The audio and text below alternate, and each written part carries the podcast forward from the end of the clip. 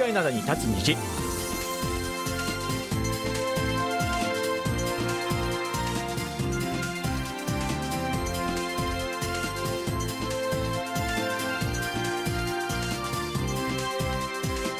リスナーの皆さん、あにわせよ。木曜日の限界ならに立つ日、金日、トマドチリのトム、イジンヒョンです。ジェリー武田博光ですえー、ソウルは、寒かったけど、なんかここ数日ね、寒さ和らぎましたよね。ああのねこの間先週かな先週の放送の時に言ってた、と思うんですけど、まあ、はいあの、クリスマス、あの、ずっとあの、家でね、作業してるから、うんうんうんほぼ家どうだった？からクリスマスえ、だからほぼ家から出てないから、韓国は冬はね、あの、家にいると天国なんでね、あの、だからかなり暖かかったですよ。ああ、なるほど。暖かい冬を、あークリスマスを過ごされたということで。どうでした？よかったですね。まあまあ、あの、恒例のおじいちゃんが並ばせてプレゼント配るってやつで、まあ、子供たちはしゃいでおりました。いいですよね。うんそうですね。んはい。まあ、あの、日本も年末年始、寒波がやってくるということなので、えー皆さんくれぐれも風邪にはお気をつけください。そうですね。えーさて、さて、今日は、今年最後の最後ですね。金日とうんいうことになります。はい。えー2022年も残すところ、あと2日となりましたが、うん。えーリスナーの皆さんどうお過ごしでしょうか？ね、あの、日本ですと今はもう年賀状を書いたり、うん。まあ大掃除されたりとね、そうであの、まあ新年を迎える準備されてる方が多いんじゃないかなとは思うんですけれども、まあせっかくね、この今日ライブ配信をご覧の皆さんですね、あの、年末どのように皆さんがお過ごしになっているか、えーコメント欄の方に書いていただいてですね、ちょっと教えていただければなと思います。うん。まあ、あの韓国だと、あの旧正月ですから、んまあ、年末年始、そこまでなんかね、大々的に何かするってわけではないんですけども、まあ、なんかイベントとしてよくやるっていうと、あの初日の出、はいはいはい、はい。見に行ったりしますかね。昔行きましたよ、韓国で。ソウルで。チョンドンジンえっとね、僕いたのはハヌルコンウォンと、ああ、ソウルでね。そうそう、そうあーなるほど、なるほど。そう。とか、あと、あの、あれ、あの、あっちゃさんっていうとこ。なんか結構、まあ、スポット、あの、ソウルでは有名なスポットだって聞いへてー、なるほどね。行ったんですけど。いいですね、うん。あの初日の出だと、やっぱあの東海岸の方にたくさん行くんですよね、で有名なのがチョンドンジン、ね、さっき言ってたね。うん、ドラドラマの砂時計に出たことで有名になったんですけども、なんかね、今回調べたらね、ちょっと面白かったのが、うん。チョンドンジンってあの駅があるんですけども、海岸からすごい近いんですよ、でその近さがギネスに載ってるらしいですね、あ、世界で一番海に近い あの駅。だからあの海の初日の出が見やすいということでそんな有名になったみたいですね。いや、でも実際僕も行ったことあるんですよ。あ、本当に？そうそう、見たことあるんです僕はないんですよあないのかい。全部ないよね。僕寒いから嫌だもいや、俺が、俺だよ、それ。ん。もういいわ、初日の出テレビで見るし。あ、そうか。すっげえ冷めてんな、おいもしね、あの、皆さんいらっしゃることありましたらね、韓国で、あの、チョンドンジンとかで初日の出うんご覧になることなんかもね、やってみてもいいんじゃないかなと思いますけどもうん。今、結構のね、みんなご覧になってくださってて、えっと、えーゆりさんは何でも、昨日仕事納めで、大掃除は明日からということで大変ですね。うん、いいですね。やっぱなんか年末感。うん。ジェルさんもあの年末は仕事が多くて、バタバタしますと。そうですね、師走ですからね。はい。あ、うんニョロさんもいらっしゃいましたね。はいニョロさんのコメントもちょっと読んでくださいよ。はい、えー年末は自宅で YouTube の韓国のトロットチャンネルを見ながら、今みたいにチャットしながら過ごしますという。ああ、そうなんですあ、ね。トロットチャンネルね。はいはいはいはいや、まああの、僕、うちの親も大好きで、い。うん。大体家行くとね、トロットチャンネル、なんかそういうなんかいろんなチャンネルあるじゃないですか。はい今はいはいはいざ大体かかかってるんいや、で。そうなんだ。ずっと見てんの？まあでもね、トロット聞いてると元気になるよね。まあ確かにね元気にはなるからねね。うん。いいですね。えー皆さん最後で。まで、えーご一緒ください。はいそれでは、えっ、とですね、あの、年の瀬で慌ただしく過ごしていらっしゃるかと思いますが、あの、今日はですね、新しい年への希望を込めて、この曲から聴いていきたいと思います。スジ・ペッキョンで、ドリーム。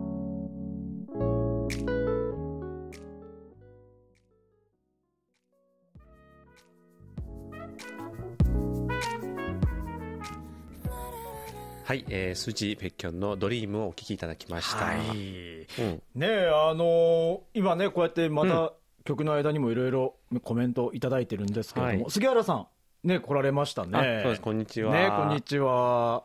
ね、あの、歌謡コンクール、うん。今ね、このニョロさんも書かれてるんですが、同賞出荷ハミだということで、ね、そうですよね。改めましておめでとうございます。おめでとう。ございます。はい。ゆりさんはなんかちょうど、ちょうどあの今日がお休みだったみたいですね、うん。ゆりさんは。ねえ。嬉しいですね。初めてこうライブ、聞かれるのかなとは思いますけど、でぜひですね、あの、ライブ配信の間、たくさんメッセージをお寄せください。はい、えーそれではここからリスナーの皆さんからいただいたお便りを紹介していきます。はい、えー岐阜県平野誠一さんからいただきました、えー成川さんのコーナーで今年売れた日本の文学作品が太宰治の人間失格というのは意外でした、うん。私の家の棚にもありますが韓国では同名のドラマが作られたほかにコロナの影響が大きかったことについて知ることができました。来年お互いの作品が多く知られるようになれればいいですね。楽しみですといただきました。ありがとうございます。はい。ね、あの今年あの、聞かせてのコーナーでもですね、その韓国のその文学作品を日本に紹介しているそのクオンのキム・スンボ代表とかね、はい。あのーこの翻訳家のカン・バンハさんに出演していただいて、そうですね。こう日本でもこう人気になっている韓国の文学作品を紹介して、なんかこう、うん。K-POP とはまた違うエンタメはいっ。ていうのをまあ紹介していただいて、なんかこう、ね、あの影響を与え合ってるってことを知ることができて、すごい良かったなそうですね。面白かったですね。あの特に今若い世代なんかはほら音楽とか、うんえーなんかドラマとかそういうものでの交流は活発ですけども、これ文学とかでもね相互この交流の幅が広がるっていうのはすごく嬉しいことですよね。うんうんあの実際あのこの後ね僕本屋さん行ってあのベストセラー見たら本当にあったわいや嘘ついてるわけじゃないんですよ 嘘ついてるわけじゃないんだけどびっくりびっくりだよね。びっくりした嘘じゃんって。本当に太宰治の人間失格に並んでると思ってああはいはい。えすごいびっくりしましたなるほど。んな、なんなんですかね？ねいろいろまあ僕らなりに分析はしてみたんだけどおも、ーまあこれを機に僕も一応本棚に昔買ったものがあるので、もう一回読み返してみようかなと思いましたね。はい。えっ、と、人間失格については、うんあの、秋田県のタワリンコさんからもお便りいただいてます。はいえー私も読んだことがありますが、主人公の人生が波乱に満ちていて、全体的に気分が暗くなるような内容だったので、途中までしか読めませんでした。うん確かに。えーコーナーでは武田さんが死についてあまり恐れない、あ恐れていないといったことを発言されましたが、私もまた死については恐れていません。生まれてくることは苦しみの始まりであり、生きることは苦しみである。といった考えです、うん。えーあまり真面目に考えると憂鬱になるので できるだけ楽観的に生きようとしていますと、あーなんか急にねちょっと哲学の時間になりましたいけど。やでもねあの仏教的な考えですよね、は うん、確かにそうですよね。ね。できるだけ楽観的に生きるのが一番いいのかななんていうふうにも思いますよね。ううん。そんなこと言ってましたっけ？言ってたあの武田さん言ってた言ってた。死死は怖くないと、うん、言ってた。だから、あのあんまり自分ってあのその日にやろうと思ったこと残さないのよねその日に。ああなるほど。だからその日に全部終わらして寝ようかなっていう。なんか残すとなんか後悔しちゃうななんていう、ね。うんっていうのはあるんですけどね、なんかでも最近日本だったらこう就活みたいなのもあるじゃない、うん。ねあのあ終わると書いてね。そうそうそうそうだからその就活って僕本当すごく大切だなと思った出来事があったんですけど、はい。あの祖祖父がね、うん。死んだ時にあの祖父ってお坊さんなんですよ。でお坊さんって普通の人のお葬式とちょっと違うんですよ。あそうなんだ。そう。でそれ知らなくて、ん。これどうしたらいいか分かんなかった時に祖父が残した箱が出てきて。でその箱が自分が死んでから四十九日までに何をしなきゃいけないかっていうのをねずらーって書いてあったの。すごい。でそう俺らの残されたやつ人間誰も分かんないからはい。すっごい助かったのだから本当あの 自分の、ねね。こともそうだと思うんですけど、ん。周りのその残された人間のことに考えてね就活されるっていうのもまあ多いのかななんていうふうには思いますよえね。就活してるんですか？え僕？まだしないよ。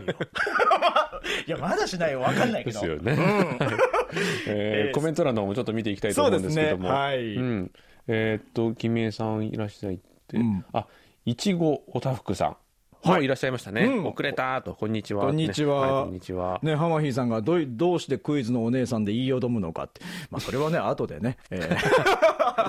うん、分かると思うんですけどえも、はい、えーおいちごおたふくさんも就活ノート書いてらっしゃるんですって。なるほどね、だからそういう方多いんじゃないかななんていうふうには思いますよね。うんでもまあ冗冗談めかしでって言いましたけども、うん。まあ、僕らもそういうものをなんかなんかね作成しておくっていうのは悪くないですよね、うん。急にっていうのはありますからね、うんうん。うん残されたものが困っちゃうっていうね、はいはい。ことがありますからね。なるほど。はい。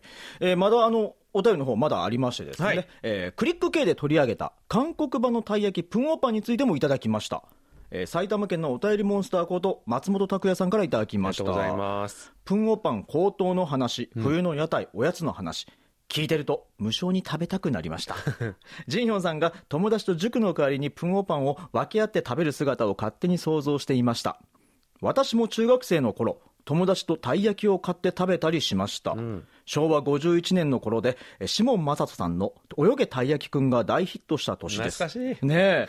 当時の記憶をたどると確かたい焼き1個の相場が50円から60円へ値上げされたやはり物価高騰の冬だったはずといただきました。ありがとうございます。ありがとうございます。うん。たい焼きの相場が50円から60円ってすごいですね。今いくらぐらいなんだろねう？ね。え今いでもねえ韓国だったらねこの間言ってたんですけどね、めいまあ数百円とかするんじゃないですか？だよね、うん。ちょっとあのご存知の方いらっしゃったら、ね教えてほしい。今最近たい焼き食べたよって方。日本語わかんないからね今ねね。どれぐらいするんだろう、うん。あのこの話本当にあのこのコーナーでプンオッパン紹介して、うん。いやプンオッパンちょっと食べたくなったなって僕も思って、はい。近所にねなんか有名なとこがあって、うん。あんことあのカスタードクリーム的なものを入れるやつ2つがあってですね買って食べたんですけども、はい。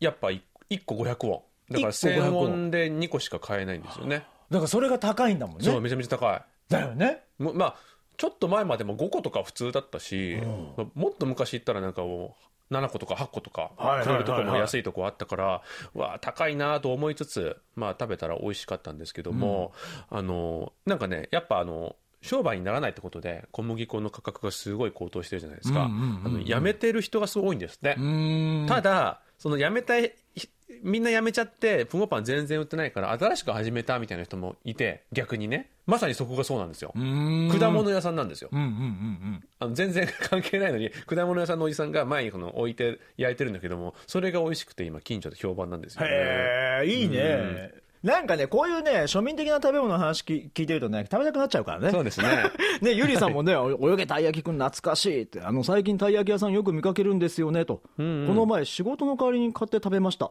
いくらだったかなと。まあ、いくらだったかを聞きたかったんですけど。ありがとうございます。うん。なるほど、ん。あ千円なんえっ、とあ他にも価格。おあありがとうございます。おありがとうございます。今黒あんが200円。カスタード170円。あこちらあの日本一美味しいたい焼き屋さん。がありがとうございます。いちごおたふさんが教えてくださいましたね。おあ埼玉県は150円から200円。はいはい。なるほどね。メアリさんは関東を中心にチェーン店でやってるたい焼き屋さんは1個160円くらいからですなるほと。いうことじゃあなんですね。150円から200円ぐらいなんですね、うん。まあ、たい焼きは、まあ、ちょっとでかいですよね。韓国のプンオパンに。韓国のポカはね。そうそう、ちっちゃいんですよ。うん。そう、ね。だからこれ1000ウォンで2個ってやっぱあの高いですよね。うん。なるほどね。まもうちょっと欲しいけどな、あ そうね。うん。ありがとうございます。はい。わざわざね。ありがとうございます皆さん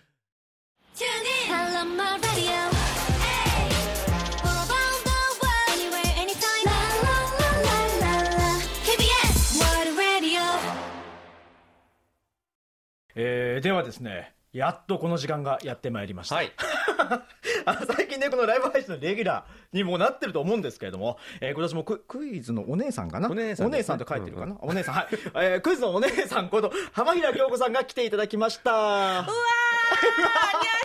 浜平京子です。よろしくお願いいたします。よろしくお願いします。ちょっとなんでそんなお姉さんでいつも言いよどむんですか？まあちょっと慣れてなかったもんでね。ごめんなさいね。なんだったらぴったりでしょうか？ねわかんないけど。クイズの人？人。って。クイズ出す人。よろしくお願いいたします。よろしくお願いします、うん、今日はあのああれですよね。浜木さん去年まで。日本からリモートで出演してくださってましたけども、はいね。はい。今年から韓国に移られてこうやってねあの参加していただいてるんですけどもあのやっぱりいらしてから出演回数ぐっと増えましたよね、嬉しいですね。うん。でもあの、私が韓国に移住してきて、はい。初めて2年ぶりにこのスタジオで声をお届けできたのが確か5月だったと思うんですけれども、お二人に会うのも2年ぶりだったじゃないですか。ね。だからなんかね、遠距離恋愛してた彼氏に会うような彼氏気持ちでした2人ですけど何を笑ってるんですか？我ながらいい表現だなと。面白かったですね。うん。ククイズの彼女ということでね。はい、い。やでも本当に温かくリスナーの皆さんもそして武田さんも陣陽さんも迎えてくださってありがとうございました。とんでもないです。ね、あの本当カンドラの森の住人ゆりさんは「オンニー」って言ってますね。おっしゃられてます。ありがとうございます。皆さんねクイズ楽しみっていうふうなコメントをいただいね、いてますけども。ちごたふくさんからもいただいてますね。はい。そんなわけで、はい今回のクイズなんですけども、ええ。どんな感じなんでしょうか？今日はやっぱり1年の締めくくりということで、はい。あののまあ、それにふさわしいテーマを用意したんですよね。はいはい。ただその前にですね、今回もクイズの答えやそれに関するさまざまなメッセージを皆さんからコメントでお寄せいただきたいと思います。番組の終わりに3名の方をはい。発表して、記念品を送らせていただきますので、よろしくお願いいたします。ね、僕たちもいろいろね、コミュニケーション取りたいですからね、ぜひたくさはいんコメントお書きください。はい。お願いします。それでは声高らかに、はい。今回のテーマを発表したいと思います。お願いします。2022年大さらい。クイズおさらい。クイズはい。はい、まあ、おさらい、はい振り返るとなるほどね。いうことですね。年末らしいはい。この1年、韓国であった出来事をはいクイズにしてみました。はっきり言って、もうなんなんそのクイズ。簡単すぎるやんみたいなのもあると思うんですよ。体絶対斜めなんです 斜めなんですか、こう。ちょっとあの別キャラクターになるために力入れてみたんですけれども、えー簡単なのねはいなるほどね。それとあのじゃあハードルを高めないでほしいですけどね。僕はあの全然当たらないので僕あんま当たってないんですよ、俺ら。今回こそは大丈夫。はい。あのリスナーの皆さんにはクイズの答えの他にも、その答えに関するエピソードですとかご自身の考えをなるほど。その時こんな風に思いました。なるほどね。とかそれ知ってます？とか何でもいいですので、うんうん。とにかくコメントたくさん書いてください。ははい。い。よろしくお願いします。はい。もちろん答えだけでも構いませんからね。ははいいそれではですね配信をご覧くださっている皆さんとそして私たち出演者とで、この2022年を皆さん自身の思い出とともに振り返っていただきたいと思います。はい。では早速始めましょう。第1問。今年韓国でデビューしたアイドルで日本人メンバーがいるグループを挙げてくださいもちろんそのグループは一つだけではありません。ほたくさんのグループがデビューしておりますので どんどん答えてください。えさあコメントスター僕あのあ簡単じゃんってすぐ思い浮かんだんですけどもトはい。一個しか知らない。えー、1個じゃないんですよ。え？結構これがあるんですよね。ー。あるんですよね、じゃないんですよ。あっちゃったんですよね。あそうだのね。え、今年なんですよね？今年？今年ですわもう全然わかんないっわと。ヒント見ちゃう？コメント欄に何かないですかね、皆さ全くないですね。ないですね。ヒントがね。一個はわかるのよ。んあじゃあその1個をはい。答えていただきましょうかね、なあじゃあ計何チームなんですか？わからん。な何組？えー、まあ、えー、主に7グループ。7グループ。うわ、はい。そんなにあんの？いや、これでも俺全然わかんないわ。へちょっとマジでわかんない。じゃあ。あの僕はだから思い浮かんだのは、ルーセラフィムですよね。ルーセラフィム。ささくらとカズハが日本人メンバーじゃないですか。ファイナルアンサファイナルアンサー。うえー。ーしか知らない、いや、でもそうだね。言われて、言われてわかったわ。うん。あコメント見てみましょうか。皆さんあんまりなるほど、うんゆりさんがね、はい。カンドラの森の住人ゆりさんがケプラーと。ああ、そうね。ああああ確かにいたね、そういさあケプうグループがラーどうでしょうか？ゆり素晴らしい。さん正解。なるほど。もうわかんない。もうわかんないよ。うわかんない じゃあケプ。ラーには、うん。日本人メンバーどなたがいらっしゃるかわかりますか？わかんないです。なんでそんな今日に限ってそんな難しい問題簡単って言ってたじゃない。そう、全然簡単じゃないわ。増戸さんとヒカルさんですね。すごいね。はい。その他にもねはい。どんなグループこれが多分もうみんな当たんないですよあるかうん。見てみましょうか、はいはい。えーまずはラピルス。ラピルス？はい。いるんですけれども日本人メンバーが1ほう。人しかも日本人メンバーがいるだけでも、まあ、最近は増えましたけれどもすごいじゃないですか、はいはい。しかもリーダーなんですよ。ーリーダー。はい。すごい。シャナさん。シャナさん。はいそれからあとはガールズワールドソニョセさんうん。というグループがあります、はい、はい。それから他にチョッサラン。チョッサラはあ。初恋。はいそうというグループなんですね。はい CSR と表記してチョッサランというグループ。ほはい、こちらにも日本人メンバーがいますし、はい。あとブレンキーというグループ。これボーイズなんですけれどもほマイキさんがいますね、はい、あと n.SSign というグループ、ん。はい、こちらには和田さんというメンバーがいらっしゃるんですけれども和田さんもリーダーなんですよ。へ おじさんわかんないや。えもうあのへえとしか出てこない。ここだけ白黒になってんじゃない？もうコメントのしようがね。そう画面で俺らだけ白黒になってんじゃないの？ Kep1er まではあ聞いたことあるってなったんだけどあもうわかるねそう。うん。ええいやもうちょっと反省ですわ。ええなんかね今年と去年といつだったっけっていうグループも多いと思うんですけれども、例えば IVE IVE も去年の暮れだったんですよ、はい、そして今年ものすごく活躍したじゃないですか、ねで日本の「紅白歌合戦」のラインナップを見てみても、うんはい。赤組に3組も k p o p グループが入ってますね、そうですね。3組入られてますね。はい。わかりますか？それが分かんないんですよね。それ分かったら俺 さっきジンヒョンさんが答えてくださったルーセラフィム、はい。それから TWICE トワイスあそして IVE アイブあなるほどね。トライスは知ってました。今年あれ行くのは。そうそうそう。ガールズグループが今年やっぱ強かったですね。そうですね。あとやっぱり、うん。みんな日本人メンバーがいるグループあそうですね。ということになりますね。なるほど。今日ね簡単って言ってたんだけども。全然これ答えられないんじゃないですか？このままで大丈夫ですかね？大丈夫です。1問目でパンチをかましておいてこの後簡単になりますから。なるほど。はい、でもあのお二人が、んこれから例えば来年に向けて注目しているグループってありますか？この流れでこの質問する？っていう。でもうちはあの子供たちがそのミュージックビデオとか見るの好きなので、うんうんはい。 NewJeans ですよやっぱ。ああ大好きよね。 NewJeans。僕も一緒に大好きで毎回毎日見てます。ね今日はあの日本に旅立ちましたけれども。何なのみんな ついてきて。大丈夫？いや一緒だからね。俺まだ俺の方がマシですよ。絶対一緒だよ。日本の音楽番組に初めて出ますので、うん。皆さんあジンヒョンさんが言ってたのこのグループか。ってい超う感じで爽やかねそうですよ。ねみんな髪長いですよ、可愛いしね。か 髪長い。感そ想が髪長い。ある髪長くてサラサラだと。ダンスした時にすごく綺麗に見えるんですよ。俺も髪の毛伸びたわ。そういえばね今日はね帽子取りまそうそうだからよ。髪の毛伸びたわ敵ですよ。お俺も長いからね。なるほど。はい。皆さんもあのもし好きな k p o p グループとか、注目している k p o p グループがあればまたコメントで、そうですね。教えてくださいね、ゆりさんが武田さん話題に入れてないいやじゃないですか。本当だよ。本当に。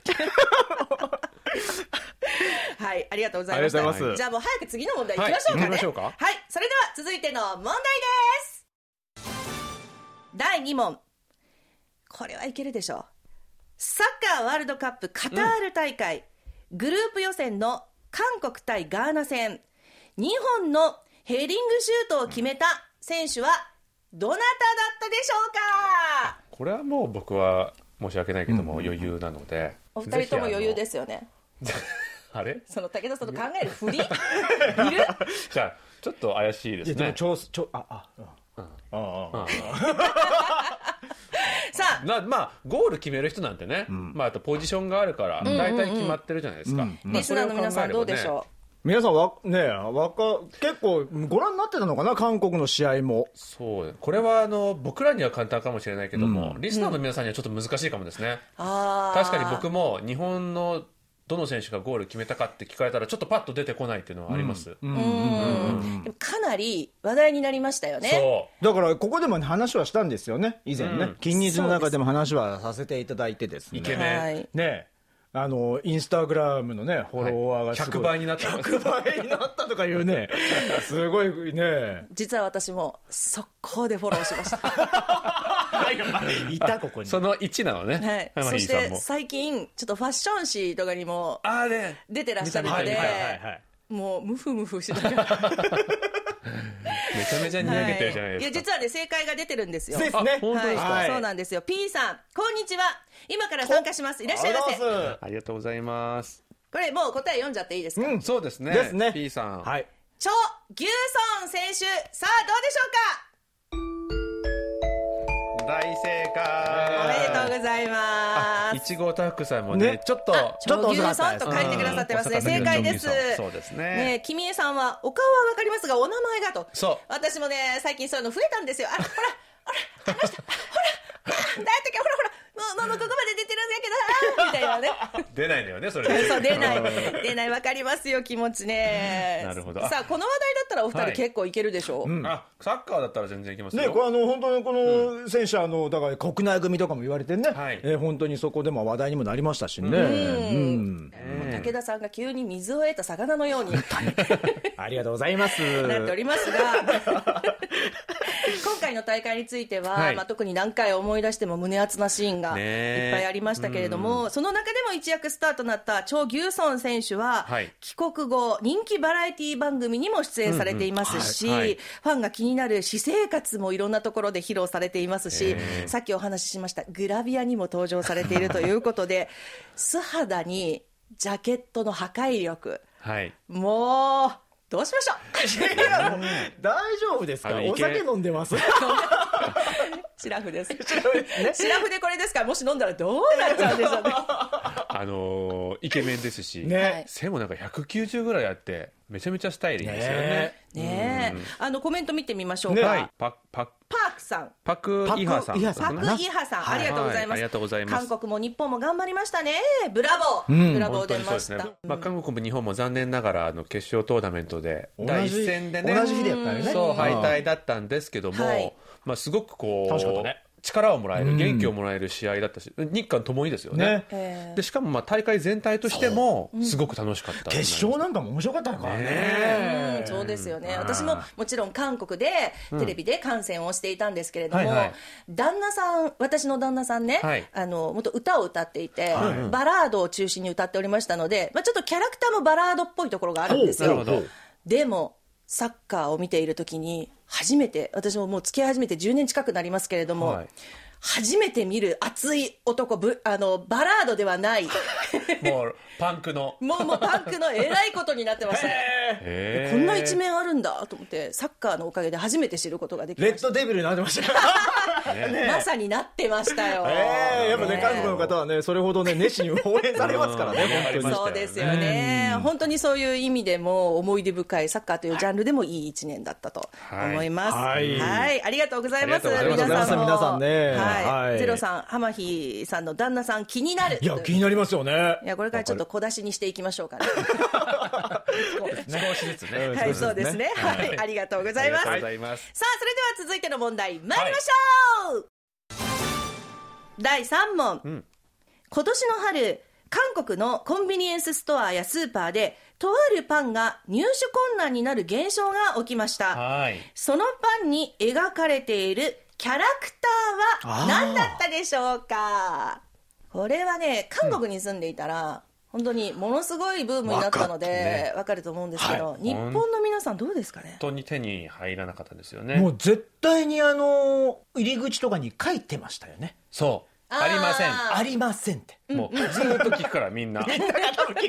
ありますか？ありますか？って。ほ、ほとんどのコンビニ全部うん。貼ってましたよね。そうですね。お二人はもう確信を持ってはい答えが浮かんでいるようですけれはい、ども、そうですね。リスナーの方でも答えてくださっています。はいちょっとご紹介いただけますか？はい、えー杉原君江さんが、ポケモンと。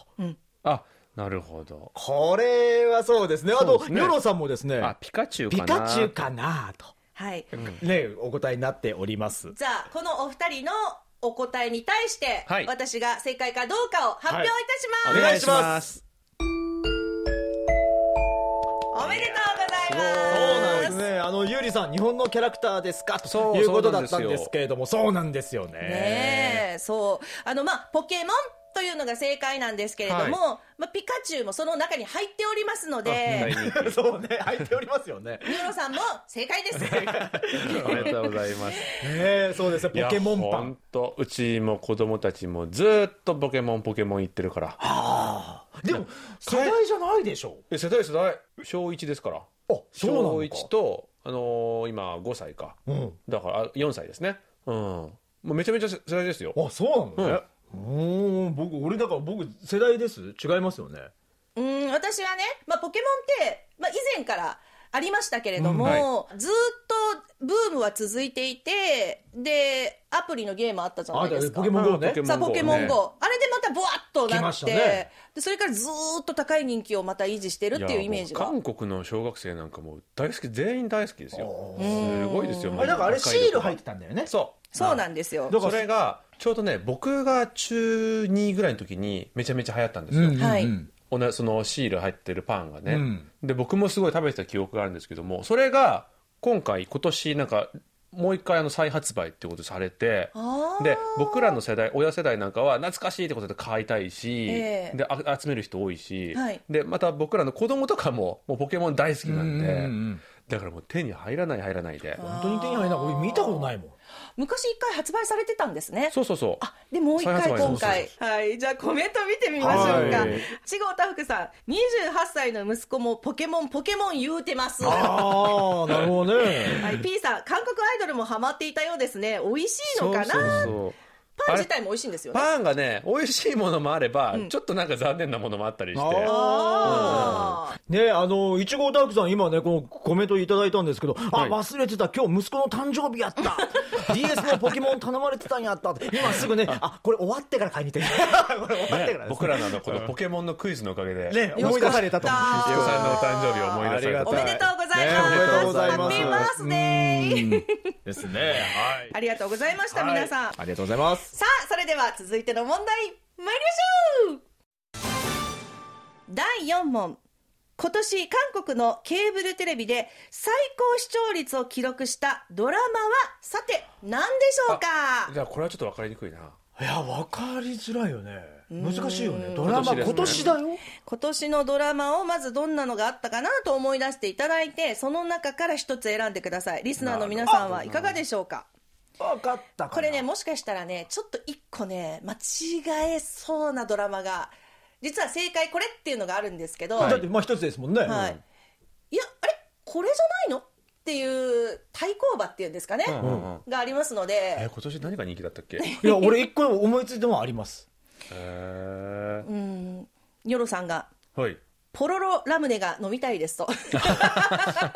和ませてくださってる間に皆さん考えてください、ポロロのジュース美味しいんです。子供たち大好きですね、はい、ゆりさんは？あこれね。だからこれねお俺なんですよ。俺が思ったのはこれ。はいはいはい。ゆりさんのお答えですか、うんうんうんうん。はいはいはいはい。もう見事にゆりさんも武田さんもハマってくださってありがとうございます。あうん。でしょ？うんうんですようんですよね。だって言ったらラミー。はでしょ？あれ違うんだ。はい。じゃあえっ、とあ正解が出てますよ。え？ジンヨンさん。はい。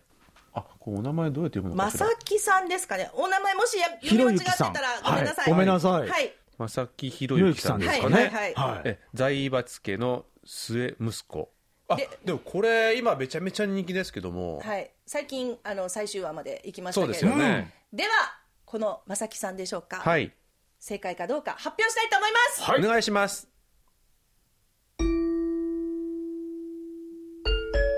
なんなん？そんな技術覚えちゃって。あそんなに？そう白本叩きもね進化するんですよ。ですね。はい、そうそうなんですよ。へえあそうなんだ。1位なんですね。はいそうでした。実はねいちごたふくさんウヨンウと書いてくださってます、いやだからそうですよね、はい。はい。でニョロさんもイヨンウ弁護士はなんとかかんとか。もうだい もうもういいです。だい大体合ってます。うんそれ正解です そこは。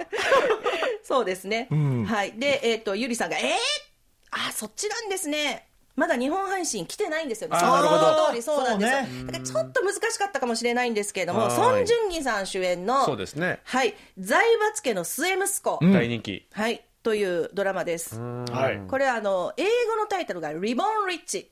はい。はい。リボンリーチ、リボン・ね、リッチ。合ってんの？本当に。リボン・リッチ。うん。はい。で、韓国語で言うとこれ、えっ、と、チボルチ・マンネ・アドゥってはい。いう、うん。そうですね。はい、はい。タイトルなんですけれども、財閥に利用されて命を絶った男が時を遡ってその財閥家の末息子として生まれ変わった。そこから始まる復讐セックスストーリー。そうぽいけどね、クリスマスに最終回を迎えまして、はい。最終回の視聴率はなんと26.9%、すごいね。こんなのある？すごいですいやでもね今ほら OTT サービスもすごいもう普及してるから確かに。あのリアルタイムで見ないって人多いじゃないですか、まあ、むしろ自分のタイミングで見たいっていうそういう人増えてるから、はい。それも踏まえるとその視聴率ってすごくないですか？すごいね。そうなんですよね。で、あの、ついこの間までは、まあ、皆さん書いてくださってましたけども、はい。ウヨンウ弁護士は天才肌が今年一番のヒット作になるとん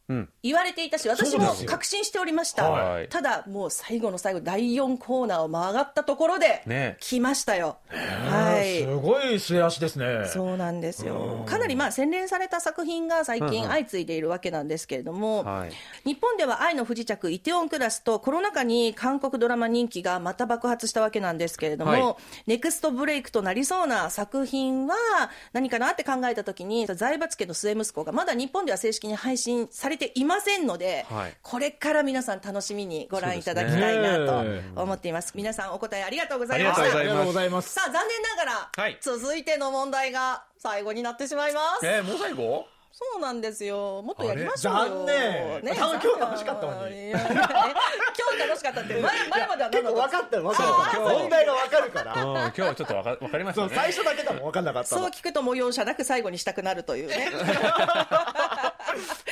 はい。では、最後の問題です第5問。今年、韓国で唯一1000万人を動員した韓国映画は、さて、何だったでしょうか？ああ、そう。あー。あー。皆さん、あーってなってる間に答えてくださいね。じゃあ、お二人が考えてる間にはい、ちょっといただいてるコメントを紹あ介しようと思うんですけ今ど。年どんな映画ありましたかね。えーっと、まあ、先ほど言ったあの別れる決心もあったし、うんそうですね。あと何があったかな、うん。ああの是枝監督の映画もね,、今年ですよね。はい。うん、あれ何やった？いちごたふくさん、久しぶりに天国の階段が見たい。ああそうですねね振り返るシリーズね。そしてゆりさん、えー、もう最後の問題ですか？と。でも最後の問題ですか？はないですね。はい。私がもうカッコで入れました。惜しんでくださってありがとうございます。ちょっと待って。え？ゆりさんからまた新たなコメントが加わったわけなんですけれども、はい、おお二人、もうまとまりましたか？答えは。はい。はい、ダメですよ、これ見て答えるのダメです。よ。これね、実は俺たち知ってたんです。よ。うん。あー知ってたんですか、はい。あそうな、なんで知ってたんですか？これあの、これ成川さんの成川さんのコーナーでね。あそうーあったんです。いや、もう最後の最後にもう。サービス問題でしたね。はい。今年の映画振り返っちゃったんですよ。そう。ああ、そっか。その時に、まあ、ねいろいろ話した中で、その、いやこれだけが、実は1000万人超えたよ、みたいなね。うんじゃあ、お二人はもう分かってらっしゃいますので、はいはいコメントで正解かどうかを、そうですねはい、いきたいと思いじゃあます。一番最初にいただいた、カンドルの森の住人、ゆりさんのうん答え、犯罪都市 2? といただきました。なるほどどうでしょうか？さあ、どうでしょうか？はい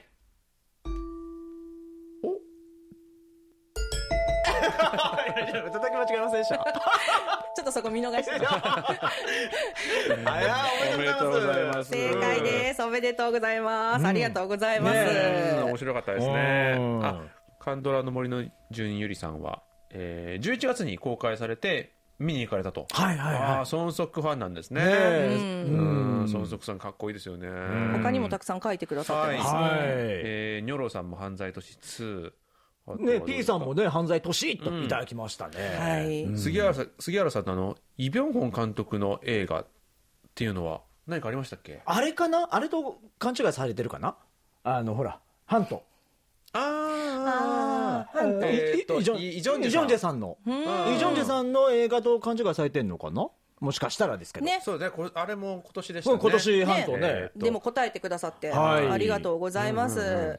はい。さて、あの今のお答えなんですけれども、マドンソクさんが力任せの刑事を演じる痛快バイオレンスアクション。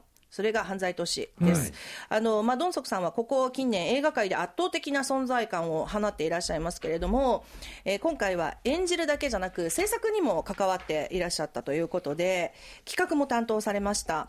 武田さんはマドンソクさん何か思い出とか、僕おなんか会いしたことイメージとか？まだないんですよあね。これから楽しみですねねえ絶対チャンスが訪れますよあのマドモソさんがなんか日本に乗り込むとかだったらねもしかしたら 登場するチそうね。ャンスありそうですよね。あるかもしれないよね。うん。うん。今回あの2でベトナムでしたっけ？そうねそうね。でしたよね、今回は2でしたけれどもね、まあ、この映画もそうなんですけども韓国ってやっぱり俳優さんの個性がね、本当ひときわ素晴らしいというか、際立ってるなという感じがします、うん。あの私韓国に来てからこの4月にえ演技学院に通いまして。あれなんか今もう入ってます？女優を目指してい。るんですけど、この話するとみんなねまず笑うんですよ。いやいやそんなことないですよ。ん ですけれどもね。はいはいはい。はい。だからあのまあ演技を学んでいるからこそドラマだったり映画だったり見て、あうんうん。すやっぱすごいなこんな表情とかこんな言い方？うんうんみ見方がね変わりますもんね。もう。なるほど。本当に変わりましたねいやぜひねあのここでね今度やっていただいて。いやだからあのチャンスがあったら。犯罪都市も3は取り終わったらしいんですけども、うん。ええ。4、5と続くらしいので、はいあのぜひお二人にもね、はい。あの犯罪都市に出演してくださる。目指したいと思います。はい。えっと、ニョロさんはドラマの問題って間違えたから、シンさんに怒られるよと。あ なるほどね。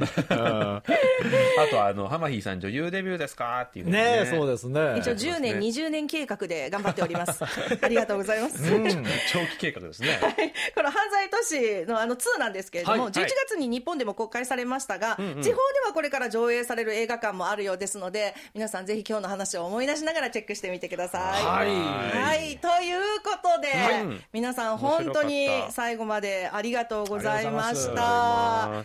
さあお二人にとって、まあ、クイズもいろんな話題が出ましたけれども、2022年はどんな年になりましたか？うーんそうですね。僕もねあの先週かな金日でも言ってたんですけど、やっぱりあの夏に1か月修行に行った？ことがやっぱり面白かったな。なんかいい思い出になったな。なんてまだね来年再来年まだ行きますけれども、はい。あのまだ足しびれてるんですよね。あ今も うんそう。だそうなんですよ。だからまあそれをねあの感じるたびにすごい夏を思い出されるというね。うん、でもあのだからねあのまたねあの来年再来年行くのでいろんな話がねここでできればいいななんていうふうには思っておりますね。はい、ねうん。どうでした？僕はやっぱあのまあ真面目な話すると日韓韓日関係で僕ら引きにじ始まってちょっと経ってから結構あの、過去最悪みたいな、うんね就職をずっとされてましたけども、まあいろいろ韓国も政権変わったりして、ん。あのまだあの課題はね山積いろいろしてますけどもちょっとこう韓国と日本が歩み寄るような動きが最近はちょっと見られてるのが嬉しくて、あまあ、来年ちょっともうちょっと仲良くなれるのかなと期待してますね。うん。どうですか？ハマヒーさんはでも今年はかなり変化の年だったんじゃないいやですか？もう激動でしたよ、そうですね。4月に韓国に移住してきまして、やっぱり最初はね、よく知ってる国だとは思ってたんですけれども、戸惑うこともあったし、はい。大変なこともあったんですけれども、今振り返ってこう年末をね迎えてこうやって皆さんのおかげでやっぱりラジオっていう場所があの私には本当にキーワードですので、感謝してます、ねえ。ありがとうございます。大きかったんだろうななんていうふうに思いますけどね その変化はね。はい、本当に皆さんありがとうございました、はい。1年間ね、はい。聞いてくださって。はい、とそう。プレゼントの当選者。そうなんです。お待たせいたしました。えーそれではですね、プレゼントの当選者を発表させていただきます。はい。はい。はい。トゥルルルルルお一人目、カンドラの森の住人、ゆりさん。おめでとうございます。おめでとうございます。今日ね、ゆりさん大活躍でしたね。ねそうでしたね。はい。お二人目、いちごわたふくさん。おめでとうございます。そして、3人目の方は、ニョロさん、はい。おめでとうございます。おめでとうございます。KBS 日本語放送からプレゼントをお送りしますので、はえーハンドルネーム、まあ、このお名前ですね。そうですね。他、ご本名とご住所とお電話番号を書いていただいて、はい。ジャパニーズアットマーク KBS.CO.KR、ジャパニーズアットマーク KBS.CO.KR までお送りください。よろしくお願いいたします。プレゼントが当たらなかった皆さんもたくさん参加してくださって、ね。はい本当にありがとうございました。ありがとうございまはいありがとうございまし。した。た本当に皆さんからのメッセージで成り立ってますね。はいそうですよね。はい。はい。えー今日はリスナーの皆さんとそれからハマヒーさんとも一緒に年忘れのひとときを楽しんでみました、どうもありがとうございました。ありがとうございました。えーさてそろそろお別れの時間が近づいてまいりました、お知らせがありましてですね、えー日本語放送の番組編成の変更についてのお知らせです。えー KBS ワールドラジオ日本語放送では来年1月1日から番組の編成を一部変更して放送します。番組編成の変更内容は次の通りです。はい。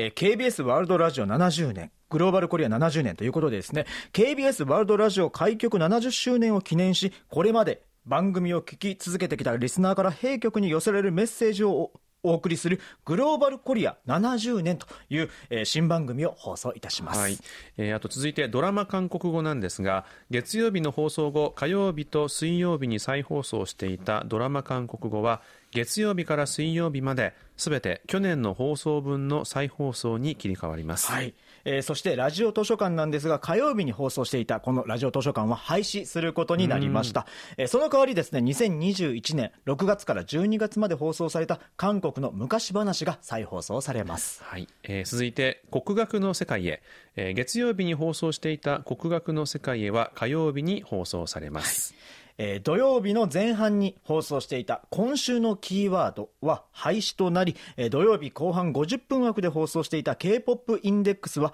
60分枠に拡大して放送いたします、えーまた日曜日に放送していた火曜ジュークボックスは廃止され K-POP インデックスが再放送されます。はい。ちょっとあの聞くだけだと何が何だかって方もいらっしゃると思うんですけども、ホームページの方あのご覧いただけると番組表ありますのでそうですね。ちらの方もチェックしてみてください、はい。えー今後とも KBS 日本語放送をお楽しみいただけるよう、えー番組制作に全力を尽くしてまいります、えーリスナーの皆さんもの、えーご支援のほどよろしくお願いいたします、えー皆さんですね、あの、2022年もですね、本当に皆さんどうもありがとうございました。あの、本当あの、僕もですね、まだやり残したこと、今年あるのかななんていうふうにいろいろあるんですけれども、はいまあ特にね、あの、僕個人的なことで言うともう全然掃除してないと。あの、だから皆さんもね、そういう方いらっしゃるんじゃないかなと思うんでね、あの、ぜひあの、2022年をですね、締めくくっていただいて、えーすごい新たな気持ちでですね、2023年を迎えていただきたいなと思います。えーこのはい日もですね、本当あの、来年またステップアップしてお届けできたらなと思っております。よろしくお願いいたします。あの先ほどもちょっと、まあ、今年の話しましたけど、はい僕の話をすると、ん。あの腰のヘルニアの手術とかもしてやったね。本当にあの健康大事だなっていうのをすごく実感した年だったんですよね。確かに、だってもうさっきここで言葉出てきてなかったからね、俺は。本当に。あのまあ、あの残念ながら今年亡くなられたあの猪木さんの言葉を借りると、元気があれば何でもできるって、ね。あの言葉ちょっと自分の体が不自由になった時にすごくあの染みてそうね。あそういうことだったなっていうことですね。であの、えー皆さんの健康第一で何よりも健康第一で、えー来年もまたあの日本語放送特にまた金日我らの金日とねあの一緒に楽しんでいただけたらなと思います、ねえ。ということで、いいでしょうか？はいはい。ねえーそれでは、来週も木曜日にお会いしましょう。木曜日の限界などに立つ日、金日、えー金日のお相手は、トマンドチリ、トム、イジンヒョンと、ジェリー武田博光でした。皆さん、アアニョゲセヨ